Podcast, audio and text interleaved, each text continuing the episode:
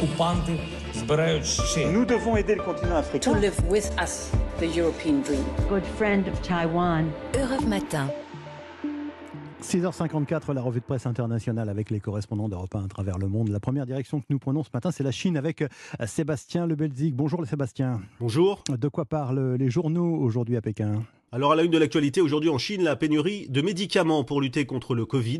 Le quotidien du peuple explique que la Chine va bientôt connaître un pic d'infection avec près de 20% de la population déjà malade.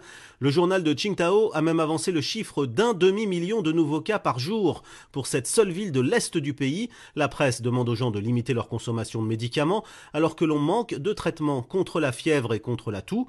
Le Global Times insiste sur la mobilisation des usines de production de paracétamol. Plus de 200 000 personnes travaillent 24 heures sur 24 pour fournir des traitements contre la fièvre et la Chine, qui est le premier producteur mondial, a même interdit les exportations pour se concentrer sur le seul marché national.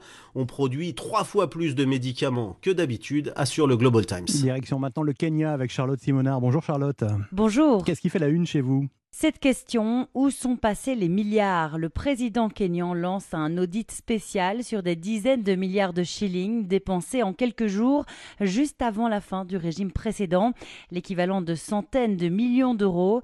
Le quotidien de Standard parle de dépenses non approuvées par le Parlement, près de 10 millions d'euros pour la maison présidentielle ou encore 20 millions pour un hôpital militaire. Dans le viseur, Uhuru Kenyatta, l'ancien chef d'État et son équipe gouvernementale qui ont quitté le pouvoir en juillet dernier. Cet audit lancé par le nouveau président s'inscrit dans le cadre des engagements du Kenya vis-à-vis du Fonds monétaire international, nous apprend le journal The Nation.